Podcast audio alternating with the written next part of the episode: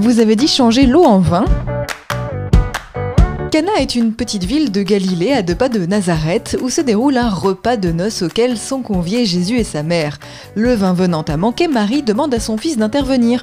Alors après un premier refus, Jésus propose que l'on fasse remplir d'eau six jarres destinées aux ablutions.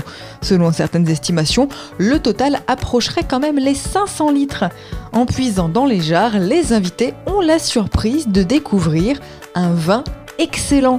Ce miracle, rapporté par Jean au chapitre 2, versets 1 à 12, est le premier accompli par Jésus au début de sa vie publique. Il constitue le symétrique de celui de la multiplication des pains, tous deux symbolisant le mystère de l'Eucharistie au cours de la dernière scène.